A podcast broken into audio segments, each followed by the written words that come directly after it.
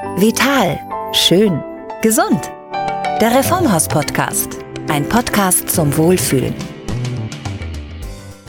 Herzlich willkommen zu einer neuen Ausgabe hier im Reformhaus-Podcast. Nachhaltigkeit. Ein Begriff, der in letzter Zeit zum echten Trend- und Modewort avanciert ist. Und auch wenn für viele Akteure in Politik und Wirtschaft dieser Begriff vielleicht nur Lippenbekenntnis ist, Stichwort Greenwashing, die Überzeugung, dass wir nachhaltiger leben müssen, hat sich zum Glück bei immer mehr Menschen im Bewusstsein verankert. Ein nachhaltiges Wirtschaften, ein nachhaltiger Umgang mit unseren natürlichen Ressourcen ist in diesen krisenhaften Zeiten aktueller denn je. Das Reformhaus verfolgt einen nachhaltigen Ansatz ganz selbstverständlich schon seit seiner Gründung aus der Lebensreformbewegung Ende des 19. Jahrhunderts heraus. Und es hat mit traditionsreichen Herstellern von pflanzlichen Biolebensmitteln, Naturarznei und Nahrungsergänzungsmitteln starke Partner an seiner Seite, die überzeugend für diesen nachhaltigen Ansatz stehen. Wir möchten Ihnen und euch, unseren Zuhörerinnen und Zuhörern, hier in loser Folge mal ein paar dieser Unternehmen und Reformhaushersteller vorstellen und einen Blick hinter die Kulissen ermöglichen. In einer der vorangegangenen Folgen haben wir zum Beispiel mit dem bekannten Leinölhersteller Dr. Johanna Budwig genau der von der berühmten Budwig-Creme, darüber gesprochen, was nachhaltiges Produzieren und Wirtschaften bedeutet. In dieser Folge steht die traditionsreiche Salus-Gruppe, zu der auch die Firma Schönenberger gehört, im Zentrum. Salus kennen sicherlich viele durch die hochwertigen Tees, Tonika und Naturarzneimittel, deren Rezepturen zum Teil aus einer hundertjährigen Heilpflanzentradition stammen. Und mit Schönenberger verbinden die meisten vermutlich vor allem die Frischpflanzenpresssäfte. Schwieriges Wort. Wir sprechen hier mit Christoph Hofstetter. Er leitet die Rechtsabteilung in der Salus-Gruppe und ist auch Leiter des Nachhaltigkeitsmanagements, was uns in diesem Gespräch natürlich besonders interessiert. Herzlich willkommen hier bei uns im Reformhaus-Podcast. Hallo. Ja, hallo, Frau Feldmann-Uhl. Ich freue mich auch sehr für die Einladung, dass ich heute mit Ihnen sprechen darf. Ja, und wir sind neugierig, denn äh, hier im Reformhaus-Podcast sprechen wir auch mit vielen traditionellen Herstellern, die äh, schon sehr, sehr lange mit dem Reformhaus zusammenarbeiten. Und das finde ich immer sehr spannend, hinter die Kulissen mal zu schauen. Wer ist das eigentlich? Was sind das für Unternehmen? Was sind das für Menschen? Was ist das für eine Philosophie, die dahinter steht? Und ähm, ja, äh, Salus hat erstaunlicherweise 2016 schon sein 100-jähriges Firmenjubiläum gefeiert und ähm, ja, ist muss man einfach sagen, über all die Jahrzehnte hinweg seinen Anfängen auch aus der Lebensreformbewegung schon treu geblieben. Wenn Sie das zusammenfassen müssten, Ihre Firmengeschichte, Ihre Firmenphilosophie für jemand, der Salus noch nie gehört hat, wie würden Sie das machen? Ja, wir können es tatsächlich ganz kurz machen. Also äh, die Salus-Firmenphilosophie kann man in einem Satz schlagwortartig zusammenfassen, aus Liebe zum Menschen und zur Natur. Aus Liebe zum Menschen und zur Natur hat Dr. Äh, Med Otto Greiter Salus gegründet 1916. Aus Liebe zum Menschen und zur Natur hat sein Sohn Otto Greiter die Firma dann übernommen nach dem Zweiten Weltkrieg und wieder aufgebaut. Und jetzt befinden wir uns in der vierten Generation mit Frau Katrin Greiter-Block und ihrem Ehemann Dr. Florian Block, der Geschäftsführer ist. Und auch die beiden handeln weiterhin aus Liebe zum Menschen und zur Natur. Also man kann sagen, das ist die Unternehmens-DNA. Und diese, diese DNA hat auch viel natürlich mit Nachhaltigkeit zu tun, denn aus Liebe zur Natur, da müssen wir über Nachhaltigkeit sprechen. Ähm, und das ist ja so ein, so ein Begriff, der mittlerweile, muss man sagen, schon fast ausgeleiert ist. Jeder benutzt den. Auch, ähm, ja, Unternehmen, die vielleicht überhaupt nicht nachhaltig sind. Ähm, Stichwort Greenwashing. Vielleicht können Sie mir einfach direkt auch mal erklären, was Sie machen als Leiter Nachhaltigkeitsmanagement bei Salus. Wir sind bei Salus äh, Vorreiter im Bereich der Nachhaltigkeit. So möchte ich das schon sagen, ohne, ohne da überheblich zu klingen. Wir wurden 1996 schon EMAS zertifiziert. EMAS beruht auf einer Verordnung der Europäischen Union. Die schaut auf Energieverbrauch, schaut auf Ressourcenverbrauch, schaut auf den Einsatz der Technik und seit 2020, da waren wir auch das allererste Unternehmen äh, in der Branche im Reformhaus wie aber auch in der deutschen Arzneimittelindustrie, sind wir zusätzlich EMAS Plus zertifiziert. Bei EMAS Plus schaut man auf weitere Skills, auf Mitarbeiterbehandlung, auf äh, Lieferantenbehandlung. Und als Leiter Nachhaltigkeitsmanagement äh, muss man eben diese, diese ganzen Erweiterungen koordinieren, weitertragen. Dann muss man einfach auch äh, das zusammenführen. Man sieht also Nachhaltigkeit und Nachhaltigkeitsbeurteilung, obwohl der Begriff so verwässert ist oder vielleicht weil er so verwässert ist, wird immer wieder mehr versucht, es zu konkretisieren und um an, an diesen konkreten Vorgaben auch dran zu bleiben, an konkreten Zielen dran zu bleiben. Dazu braucht das Nachhaltigkeitsmanagement. Und zwar in, in welcher Form? Das würde ich jetzt gerne mal konkretisieren. In der Form, dass man bei Salus schon immer geachtet hat auf Ressourcenschonung, also die Natur nicht komplett auszuschöpfen, auszubeuten. In der Form, dass man bei Salus immer schon darauf geachtet hat, naturnahe Produkte, und das sind eigentlich heutzutage die biologischen Rohstoffe, da gab es noch keine Bio-Kennzeichnung, als Salus schon mit Bioprodukten gearbeitet hat, zu arbeiten und in der Form auch, dass man die Mitarbeitenden hier bei uns in der Gruppe wie auch die Mitarbeitenden bei unseren Lieferanten schätzt, ordentlich behandelt und nicht ausnutzt. Ein wichtiger Punkt ist dabei natürlich die Energie und auch klimaneutral zu sein. Ich glaube, das ist auch ein Ziel, ähm, was ähm, mittlerweile sehr viele Unternehmen anstreben. Sie haben es tatsächlich äh, geschafft, wenn ich richtig informiert bin. Sie äh, produzieren klimaneutral. Wie haben Sie das denn erreicht?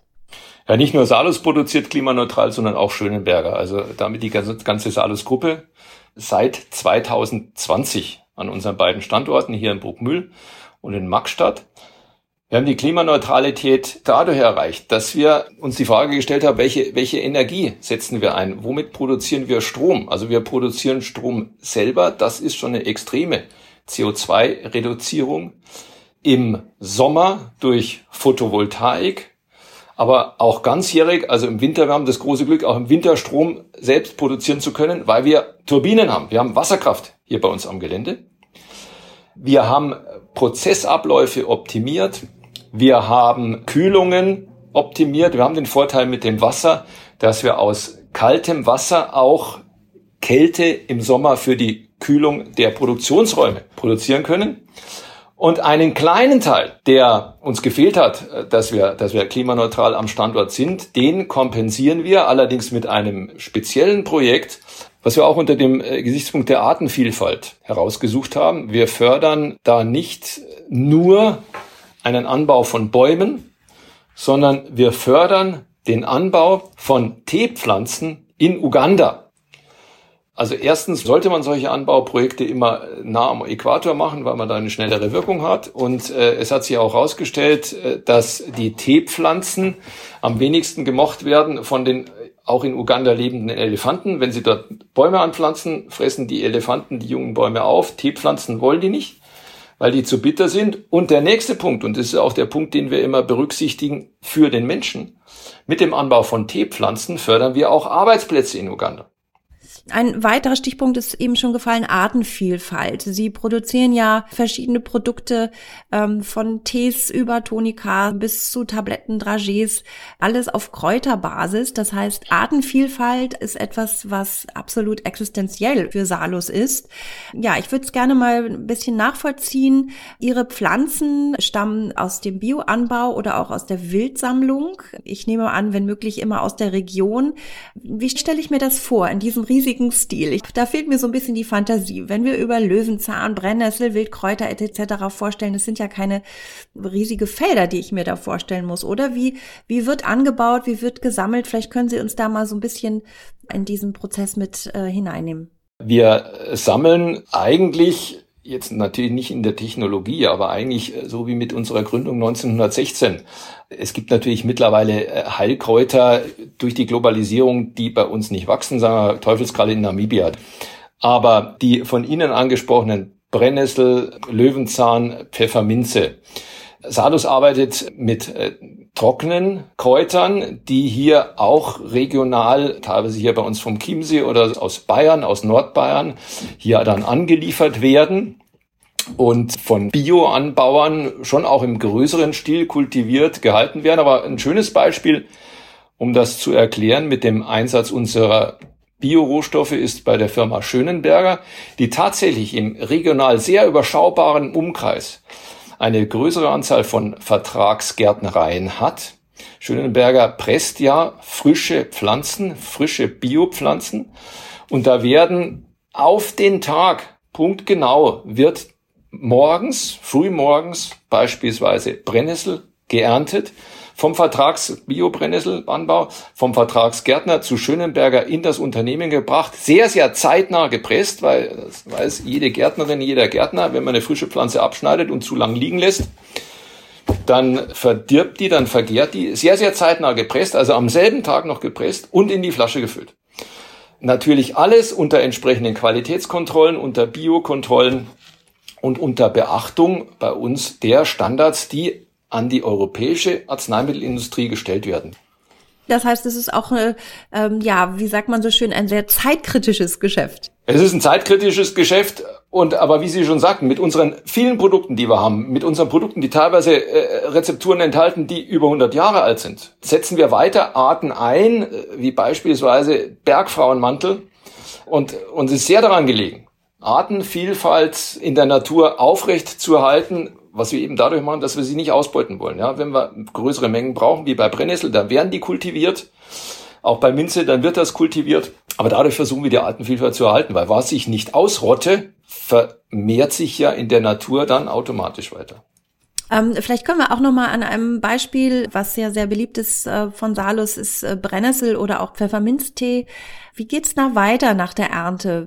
Stationen wie Laborkontrolle ist, äh, es muss zertifiziert werden, auch die Verpackung ist interessant. Es ist ein riesiges Puzzle, was da zusammengefügt werden muss.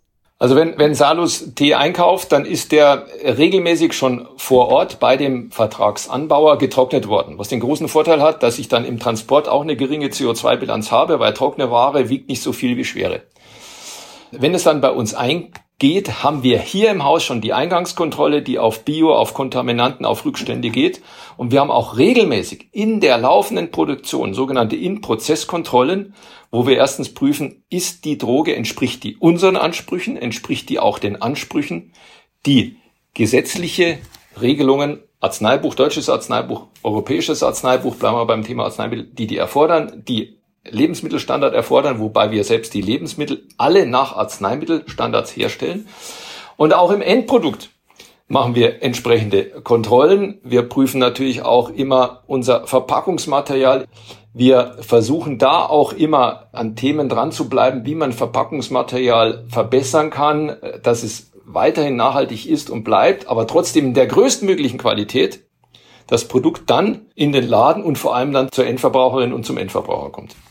Und was ich mich immer frage, wenn man Bioanbau betreibt, kann man ja nicht verhindern, dass von außen auch Umweltgifte oder Plastik etc. eingetragen wird. Ein guter Punkt, den Sie hier ansprechen. Ich meine, bei solchen Fragen, da muss man an den Anfang gehen. Und das tun wir auch. Wir gehen zu unseren Vertragspartnerinnen und Partnern, zu den Anbauerinnen und Anbauern.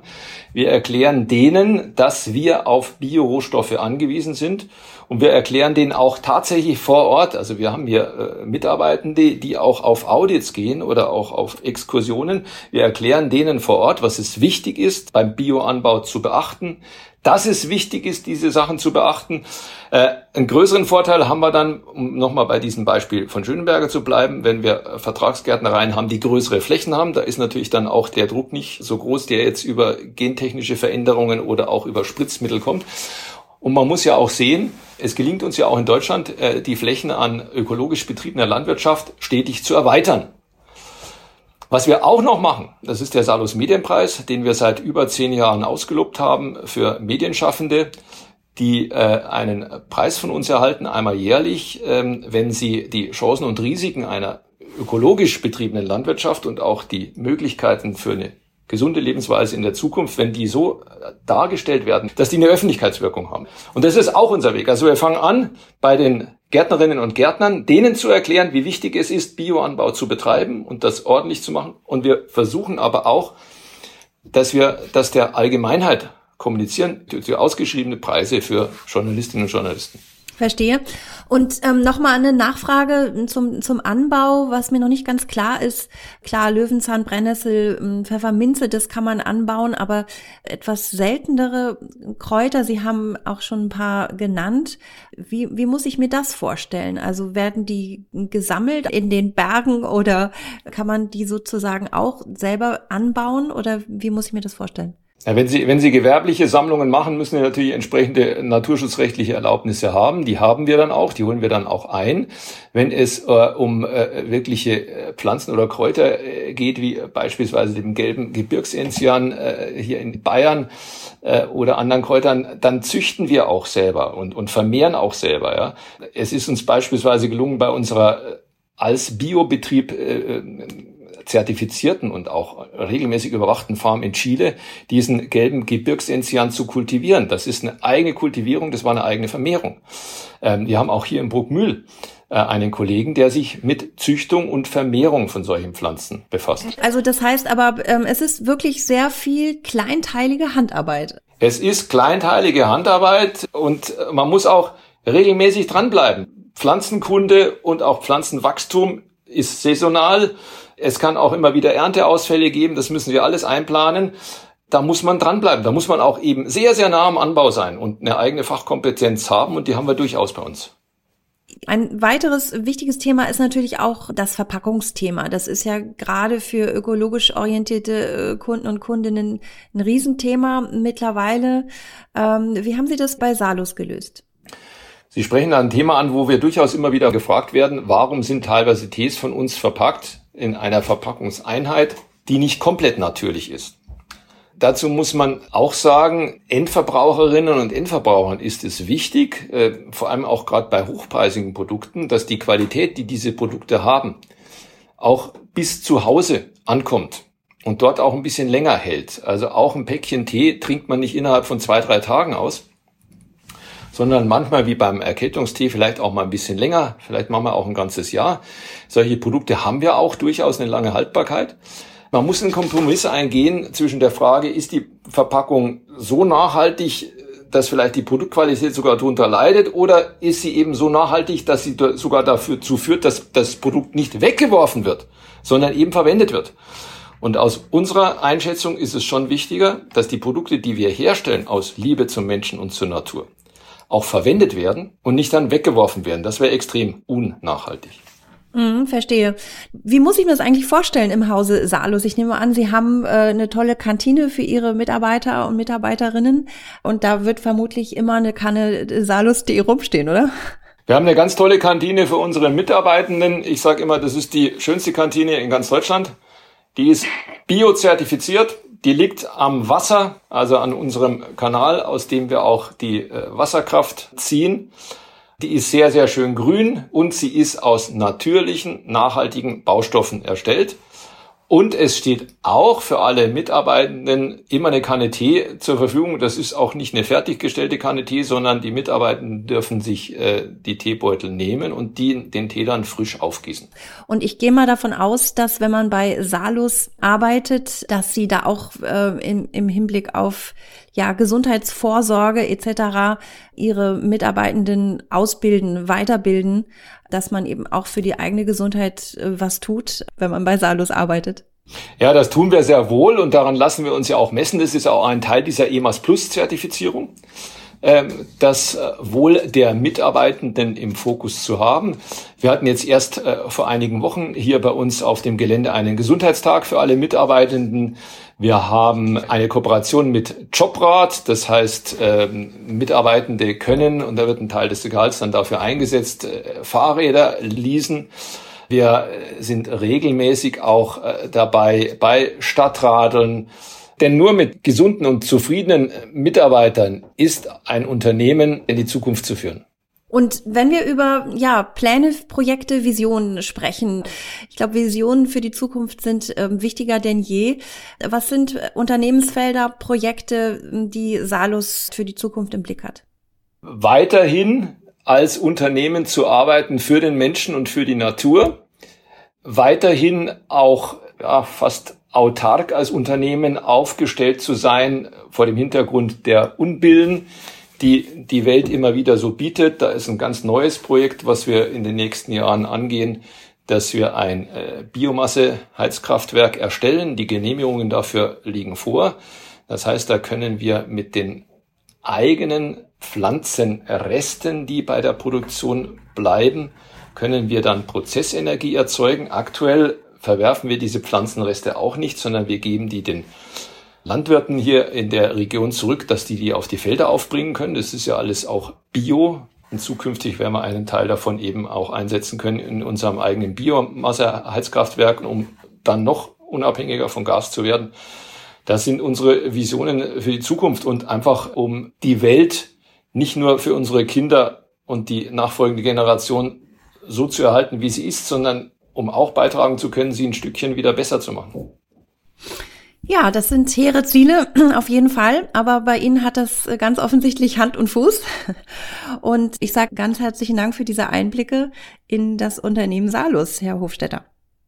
Ja, ich bedanke mich auch ganz herzlich für das sehr, sehr angenehme Gespräch. Vielen Dank. Ein interessanter Einblick in die Unternehmensgruppe Salus, wie ich finde. Und ein herausragendes Beispiel, wie man als Unternehmen wirklich nachhaltig agiert. Eine sehr große Zahl der hochwertigen Heilkräuter und Pflanzprodukte von Salus und Schönberger findet man natürlich in jedem Reformhaus oder online auf reformhaus.de.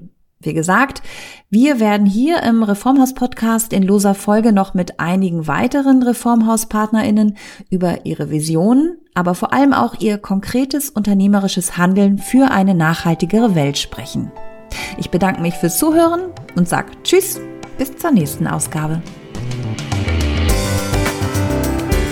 Der Reformhaus-Podcast. Ein Podcast zum Wohlfühlen.